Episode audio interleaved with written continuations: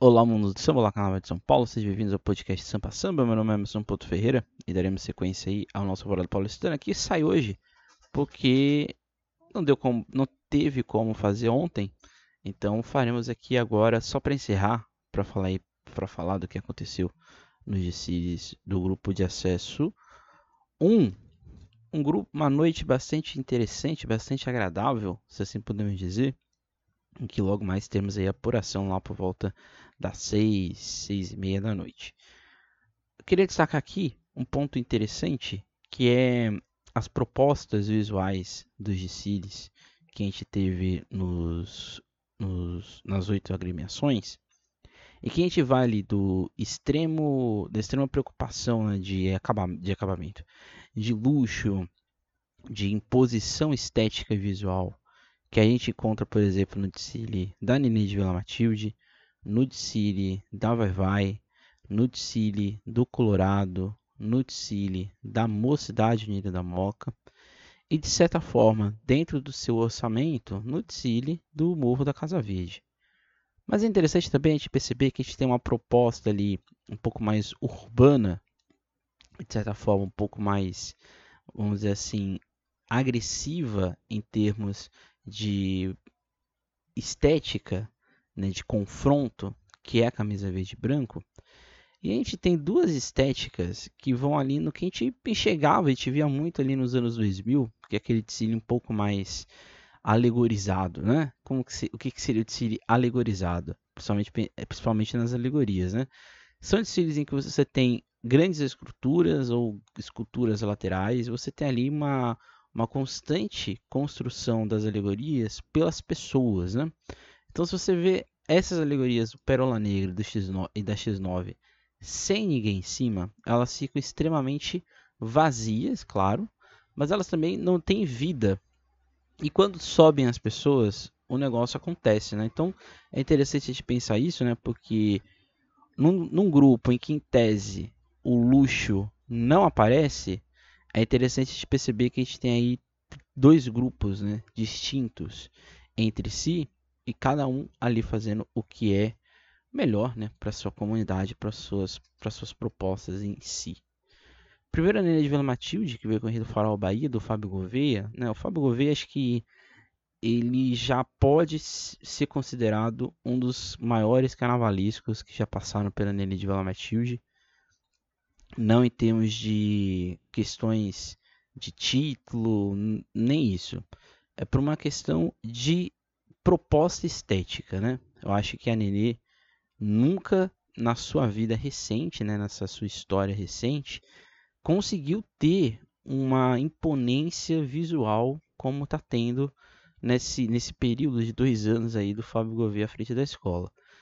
Aquela começou de frente é, coreografada pela Fabi e pelo Jefferson, é de, uma, é de um extremo bom gosto, né? Porque você coloca uma coisa simples, que são essas asas da eternidade dos faraós, e você coloca aquilo ali como um elemento surpresa, né? Porque se você visse aquela comissão de frente sem aquelas asas e com aquele efeito, ela ficaria uma comissão de frente extremamente é, comum, né? Mas as asas, né, o modo como eles abriam, abaixavam, faziam os movimentos com ela, além de todas a sequência coreográfica, que era uma única coreografia, né, que ela ia se repetindo, mas a forma como isso era montado e desenhado era pensando exatamente no impacto que as asas dariam. Então acho que isso é muito interessante. Pelo menos onde eu estava, não apareceu nenhum grande erro, né? Então foi uma grande abertura. Depois a gente tem o, um grande senão do desfile da Nenê, que é como os jurados vão interpretar as, a parte visual da escola, principalmente fantasias. Eu, por exemplo, vi algumas baianas com fantasias arqueadas, algumas fantasias tiveram problemas de costeiros que estavam baixos demais, questões referentes a uma uniformidade existente, mas a chuva, de certa forma, pegou a Nenê da concentração durante todo o desfile, mas não foi assim nada muito grave, né? Então acho que isso não é uma preocupação gigantesca. Em termos de enredo, se eu não me engano, faltou uma destaque, isso infelizmente São Paulo, as pessoas vão lá e os jurados tiram ponto. E acho que o grande destaque do City são dois. Acho que são as alegorias, embora algumas alegorias, alguns dizem, né? Embora eu não tenha visto, tiveram alguns problemas de estrutura. Eu queria destacar o abre-alas. Foi um abre-alas imponente. Toda essa proposta do dourado misturado com esse azul da águia ficou muito interessante. E o segundo carro, que no meu ponto de vista foi o carro mais bonito do ano do grupo, né? Acho que aquela ideia da mãe Hilda de Tulu, com toda essa mística do Gil Baloaí, essa ideia de reconstrução e de construção, não só da saúde, mas de toda a lógica existente da escola, é muito bem feita. E eu acho que isso se sobressaiu. E eu queria destacar o Clay e a Tayla, que acho que há muito tempo eu não via um casal da Nenê, inclusive citando os próprios ano passado, que se apresentasse com tanta imponência, né, com tanta imposição. E há muito tempo também não via um casal da Nenê tão bem vestido. Então acho que isso é, foi bastante bonito de se ver. E assim, eu não sei se a escola consegue ganhar, é, subir, porque ela é a primeira a desfilar, né? Nunca na história do acesso 1 a escola que abriu ganhou ou foi para o grupo especial. Mas quem sabe aí essa história não é reescrita pela Nenê, que fez um enredo bastante competente e é basicamente isso, né? Basicamente isso. X9 Paulistana no seu enredo sobre a Ivone Lara, eu queria aqui dizer um ponto conceitual do Dicile, né? Porque o Dicile, ele começa com essa parte coreografada da comissão de frente, que de certa forma eles estão encenando aquilo que a Dona Ivone Lara provocava, né? Que é a música, a música do samba, dançante. E então quase como que um samba de gafieira a conversa de frente coreografada pelo Jaime Aruxa passou bastante bem né, durante todo o percurso. Embora isso não era um ponto que estava no, no que a escola apresentou, né, isso não é um erro da escola, mas eu acho que é um erro visual, eu achei a conversão de frente muito simples no termo de indumentária. É, eu senti falta ali de alguma coisa que desse mais movimento, que desse mais agilidade visual para a gente que está vendo porque a coreografia em si era bonita, mas ela ficou bastante, vamos dizer assim, apagada em termos de indumentária. E isso, no meu ponto de vista, perdeu o impacto, por exemplo, dos giros, é, das levantadas que existiam nos casais. E é isso, mas não sei, eu senti falta de alguma coisa ali na comissão. Talvez alguma coisa na cabeça, não muito grande, uma coisa mais simples para eles se movimentarem. Depois a gente teve a construção do Thier, que é o, o fio condutor da, da história, né, junto com a Ivone Lara. E o Thier ele aparece em vários momentos de Cília, né? Eu acho que foi um grande acerto da escola você colocar a, Vone, a Dona Ivone Lara, né, que era a apresentadora do casal, que era a Dani Renzo, apresentando eles como Ivone Laras, e ela apresentava o Thier, que é a música que ela fez, e ela apresentava o Império Serrano e o samba.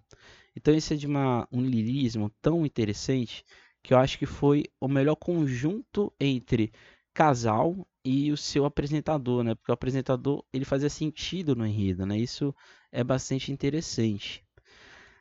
Ainda dentro da ideia do Tia, o Tia aparecia em vários outros momentos do Gicile. Então, é, para quem tinha ali um roteiro, tinha lido o enredo da, da X9, entendeu a proposta do Leno Vidal, do Carnavalesco que eu acho que dentro do possível orçamentário que ele tinha, ele entregou aquilo que era esperado. Eu acho que o grande problema da X9 será o quesito fantasia. Esse quesito pode derrubar a escola. Por exemplo, se a escola estiver lá em cima, ela pode cair de uma forma assim, bastante assustadora. Então, não se espante se a X9 é, acontecer isso com a escola, porque você está aqui só a primeira aula, né? A primeira aula ela praticamente foi se desmanchando na avenida. Então a tendência de, o, de a nota de fantasia da X9 ir baixando da primeira até a quarta cabine é muito grande. E não só nessa primeira aula, né? em outras aulas você teve alguns problemas referentes a isso. A chuva também é, pegou a X9 de certa medida, se, entre aspas, foi meio chuva, meio seco. E vamos ver como os jurados vão interpretar isso. Também vi alguns problemas em alegorias era bem visível que a escola é, maquiou algumas coisas para esconder estruturas, ferragens e outras coisas mais. Mas acho que é uma coisa importante para quem assiste. O jurado, ele vê, principalmente o jurado de alegoria, ele vê numa altura bastante alta e numa altura muito semelhante a quem está na parte final da arquibancada. Então, ele vê num ângulo bastante incomum, bastante diferente de você que está na arquibancada, até mesmo na cadeira de pista, né, que vê de cima para baixo, e, é de baixo para cima. Ele não, ele vê de cima para baixo. Então, é, algumas coisas podem, para você que está na arquibancada, ser visível, mas para ele ou para ela não. Né? Então, acho que a X9 pode ter problemas aí na parte visual do seu enredo, mas eu acho que é assim, incrível como o Lelo Vidal conseguiu transformar o enredo numa coisa bastante imponente, né? É muito, foi muito bonito ver esse Império Serrano na visão da Ivone Lara, ver toda essa construção visual existente. E parabéns para a escola e vamos ver o que vai acontecer. E que apresentação do Gabriel Vullen novamente junto com a Joyce Prado, uma coisa assim espetacular. Eu já tinha, já tinha falado isso em alguns é, episódios passados. É incrível como o Gabriel é um ótimo mestre-sala, né? Ele estava no passado no La Negra, agora estreia, estreou na X9 e estreou muito bem nesse cortejo junto com a Joyce. Depois teve o Camisa como um enredo totalmente diferente dos demais. Eu acho que, por exemplo, teve uma, uma proposta de volumes bastante diferente entre as agremiações.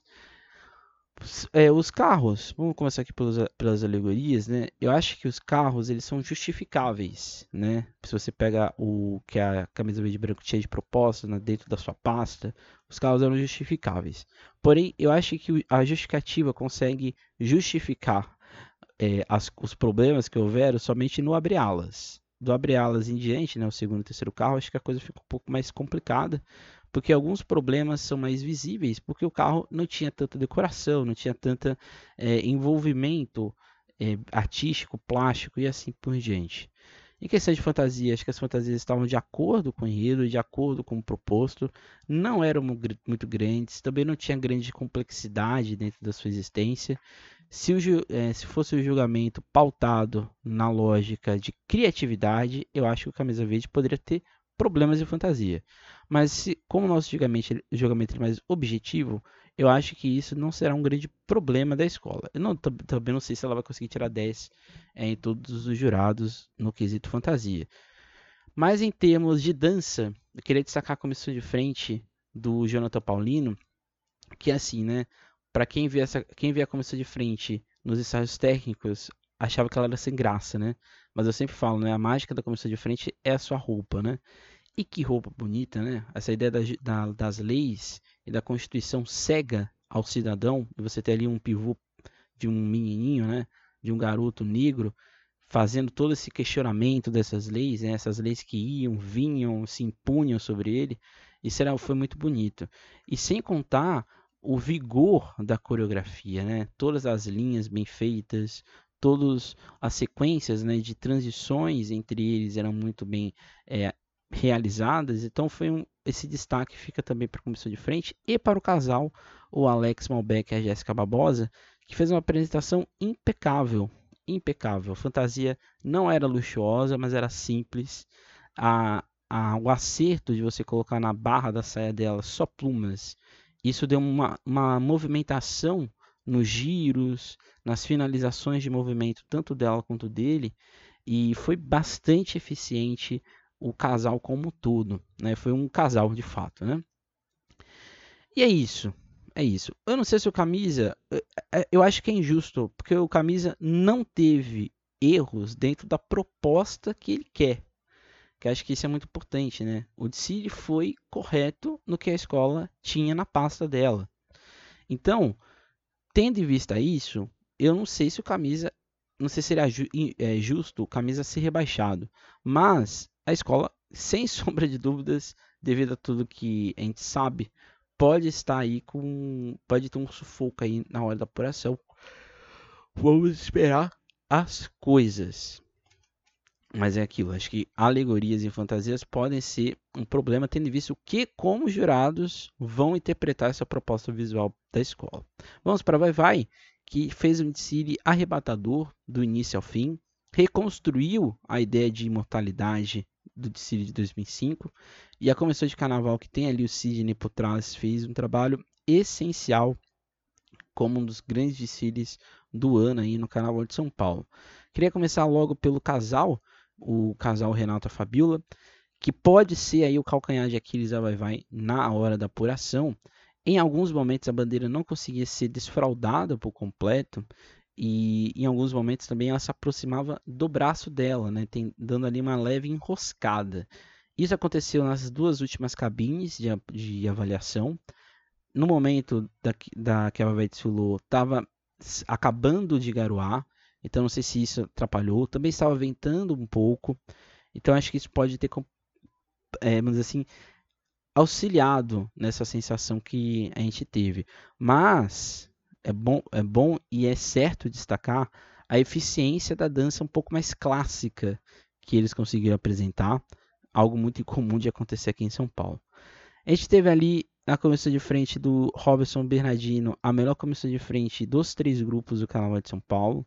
Uma comissão de frente que ativou a memória do Vai Vai, ativou a sua memória enquanto imponência histórica e ativou a memória de que essa escola, quando ela quer, ela pode fazer o que ela quiser, de certa forma. Né?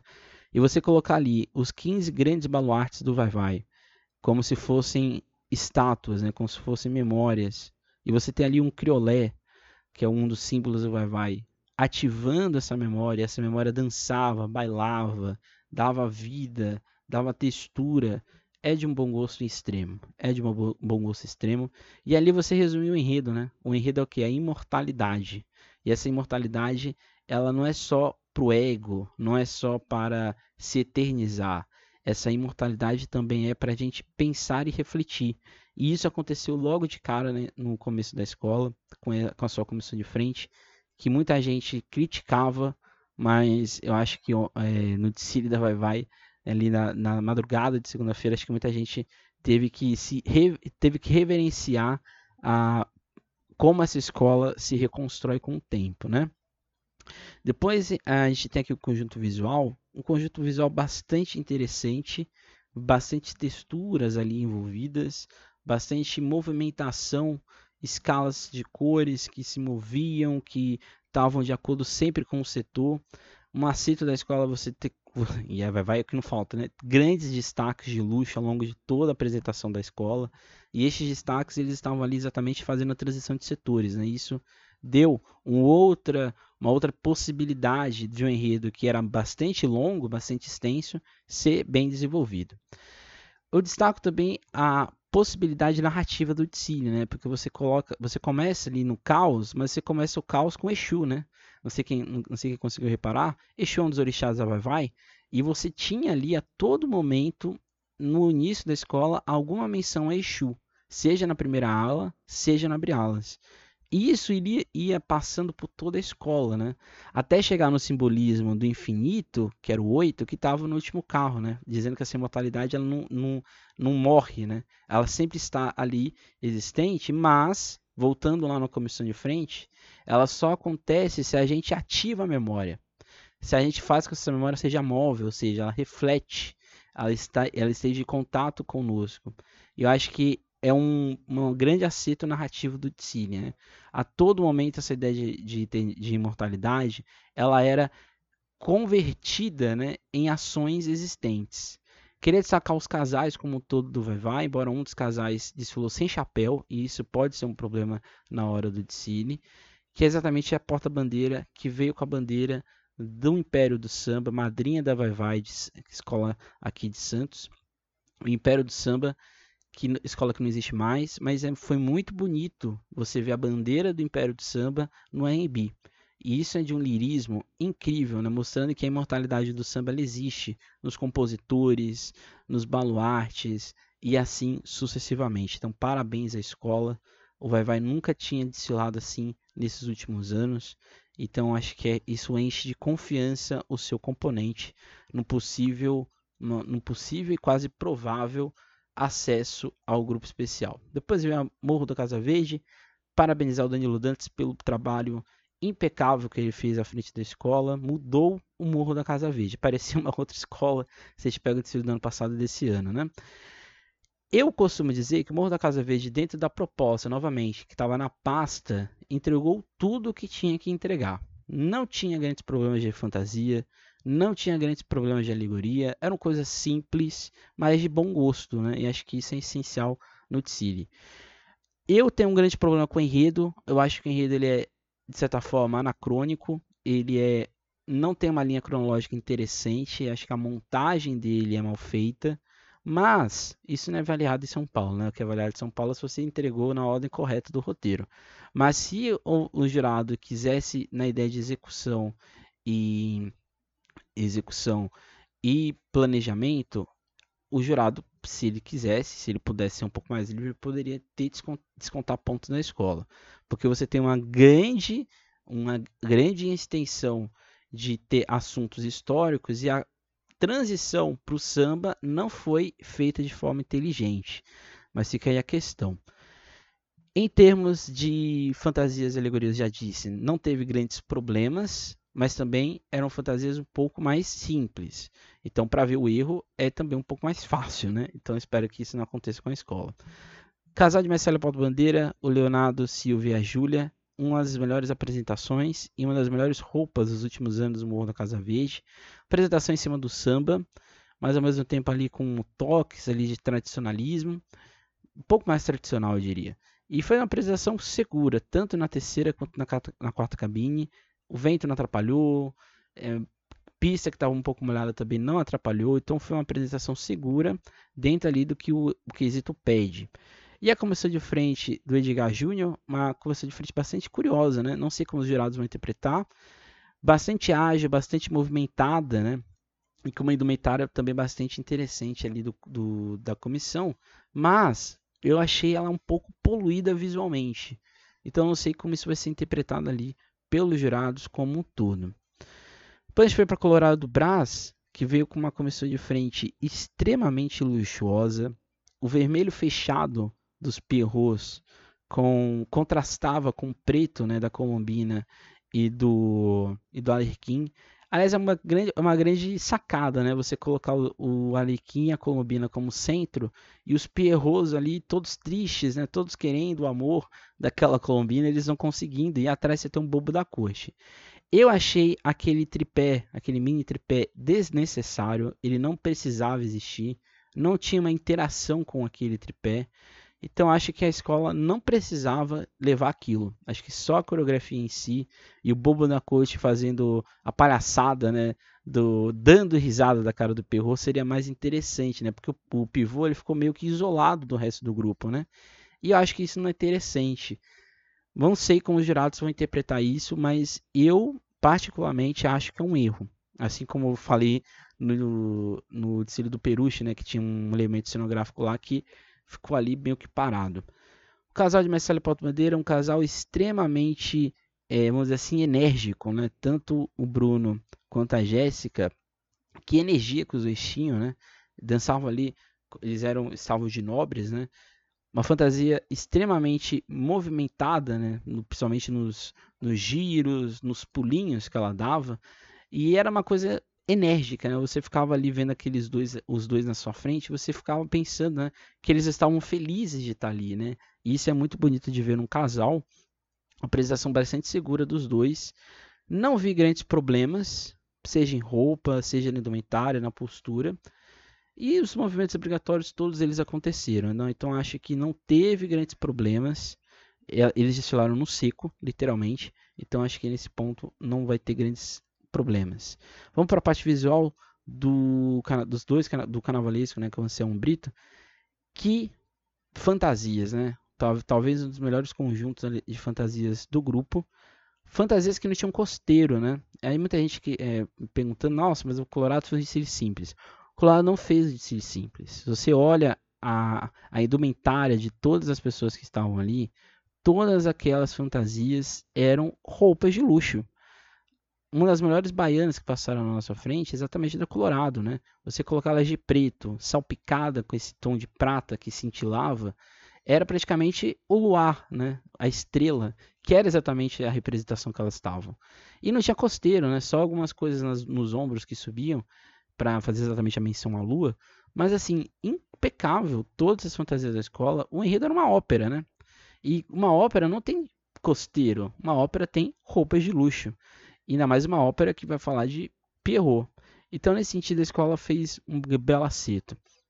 Eu acho que a escola conseguiu solucionar o problema de ter um enredo com vários Pierrots sendo falados, sendo mostrados. Um enredo tão, portanto, ficou redondo, né? Porque a escola conseguiu falar de Pierrot, mas ao mesmo tempo contar a sua história, né? E acho que isso é interessante, desde a medieval, comédia dell'arte, na, vamos assim, no mercado pop, até chegar no carnaval. Em termos de alegorias, eu fiquei incomodado com o vazio, né? O vazio, você tinha grandes placas, né? De, de, de nada, essa é a verdade, né? Eram grandes placas de nada e você não estava com problemas de acabamento, embora o último carro me incomodou um pouco o coração na parte de cima, mas eu não sei qual vai ser o ângulo do girado para ver isso. Mas eu acho que, por mais que esteja bem feita, muita, as alegorias, como todo, me incomodaram. Era um grande vazio, era um grande nada, muitas vezes, e aquilo ali não gostei. Mas tirando isso, o Colorado Braço é um sem grandes erros, evolução não sei que também como os gerados vão ver. Em alguns momentos as alas viam e os carros ficavam, ficavam alguns clarãozinhos pequenos. Mas onde eu estava não tinha cabine de evolução, então talvez o jurado não tire ponto.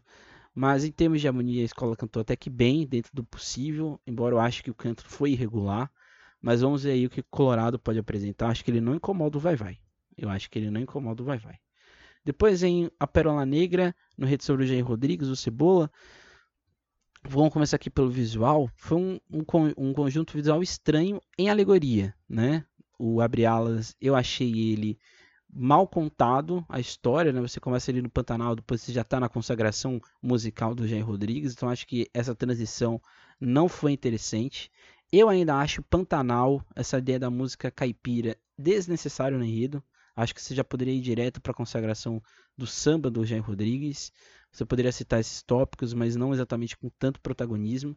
Eu já começaria fazendo um tributo a Jair Rodrigues e depois falar de outras coisas, mas foi uma proposta narrativa da escola, né? Que foi apresentada dentro do roteiro que ela tinha.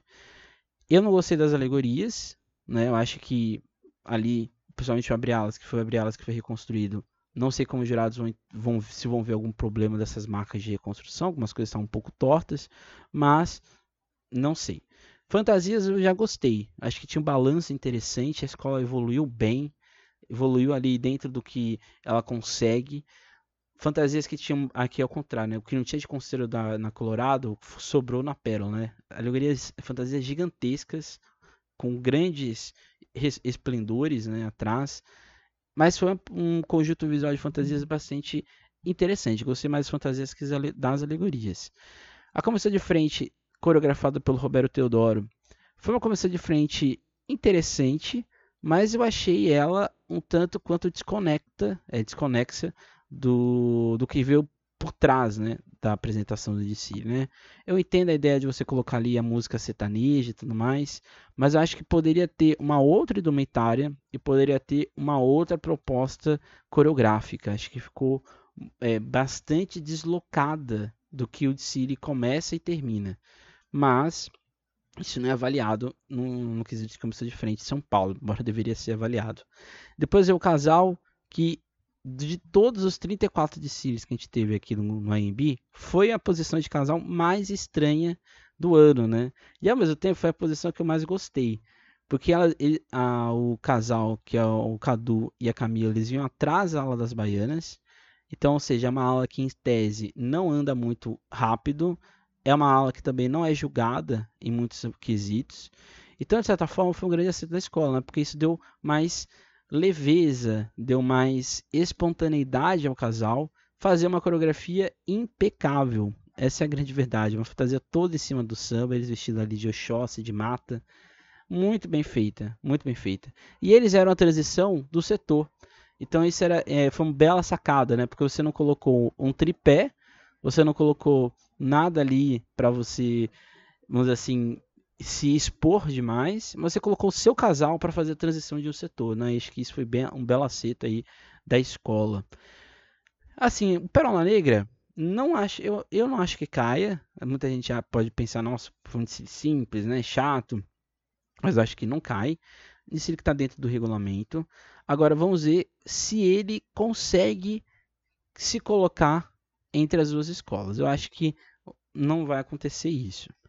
Depois a gente teve a Mocidade Unida da Moca, a última escola do ano, que eu divido o, o, o Enredo da Moca em duas partes. A parte de conceito, que acho que foi um dos melhores do grupo, em termos de enredo, em termos de construção e de texturas, de fantasias. Todas as fantasias da escola tinham uma proposta diferente, né? Eram fantasias às vezes muito grandes, fantasias às vezes um pouco mais um pouco menores, cores um pouco mais abertas, cores um pouco mais fechadas, e isso dava uma sensação de que a escola queria propor várias possibilidades de, de, de desenho, né? de uma fantasia. Mas, quando a gente vai para as alegorias, isso se perdeu. Acho que mesmo se a escola não tivesse tido os problemas que não foram nem sequer mencionados pela liga gestora referentes a, a duas alegorias que tombaram, mesmo se isso não tivesse acontecido, muita coisa ali naquelas alegorias me incomodaram. Eu acho que elas eram bastante poluídas, não dava para entender as formas, principalmente do carro abrir alas, né? Que era bonito, mas eu achei extremamente poluído. Né? Acho que não deu uma sensação agradável aos olhos. O, o alas era visível que ele tinha problemas de finalização, isso é óbvio.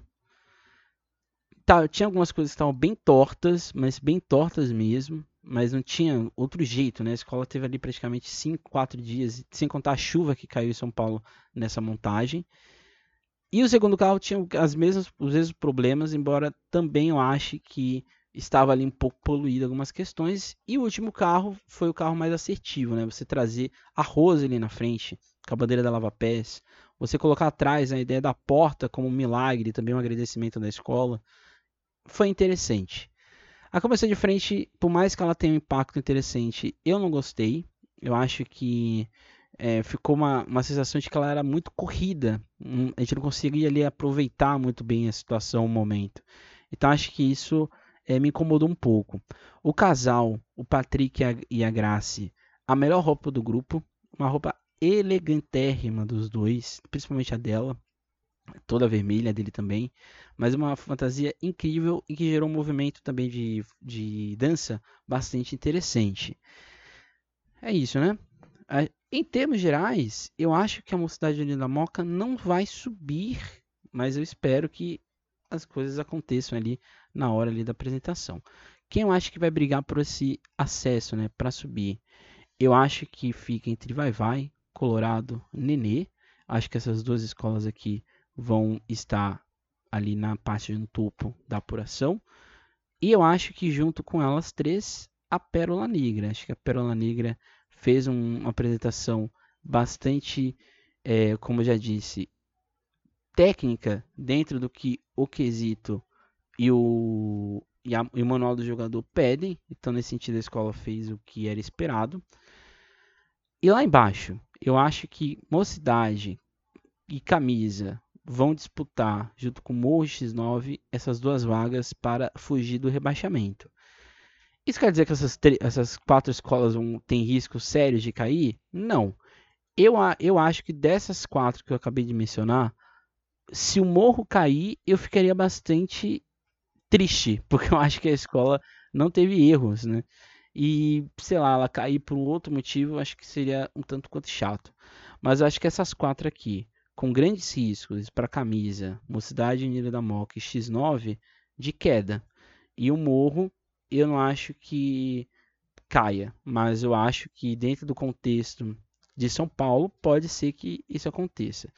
Dessas aqui, eu acho que a Vai Vai tem que subir, independente do que acontecer, independente dos erros que a escola teve, ela tem que subir, não sei como, dê um jeito aí, porque foi o grande desfile do dia. Casal de Marcelo Paulo Bandeira, o casal dos sonhos seria a Tayla da Nenê e o Gabriel da X9 e o casal enquanto conjunto, sem sombra de dúvidas, da Mocidade Unida da Moca, uma apresentação espetacular de um casal que estreava ali na escola, mas eu cito aqui também como um hors concours, com uma parte aqui por trás, o casal do Morro da Casa Verde, que é exatamente o Léo e a Júlia. Em termos de comissão de frente, a melhor comissão de frente do grupo, do meu ponto de vista, é a da Vai Vai. Em termos de evolução, a melhor evolução do grupo é a da Vai Vai. Em termos de fantasias, a melhor, o melhor conjunto de fantasias do grupo é do Colorado do Brás. Em termos de alegorias, Vai Vai. Em termos de enredo, Mocidade Unida da Moca. Em termos de carnavalesco, Fábio Gouveia. Baianas, Colorado do Brás. E escolas de samba, a Vai Vai. Então acho que, é, até nos destaques, né? Nenê, Vai Vai, Colorado devem brigar por essas duas vagas e a Pérola correndo ali por fora. Na verdade, eu, na verdade, eu acho que a Nenê e a Pérola correm por fora, tá? Eu acho que Vai Vai e Colorado devem brigar por essas vagas, mas é ver o que vai acontecer, né? Logo mais tem a apuração do grupo de acesso 1, logo após também a depois né, da apuração do grupo especial, que demora ali por volta de duas horas. Né? Então, acho que vai ser uma, uma coisa bem longa aí para vocês assistirem. É isso, gente. Até a próxima. O Sampa Samba vai voltar lá para março, lá para abril, em um outro lugar, em um outro espaço de, né, de execução dos vídeos. A plataforma de áudio continua a mesma, com outro nome, agora só Sampa Samba. E depois a gente vai colocar aí o complemento, né? Onde estaremos, né? Embora seja meio visível, né? Muito óbvio onde a gente vai estar. Então é isso, gente. Até a próxima. Bom final de, de carnaval para todos e até mais. Tchau e nunca esqueça e nunca deixem de sambar.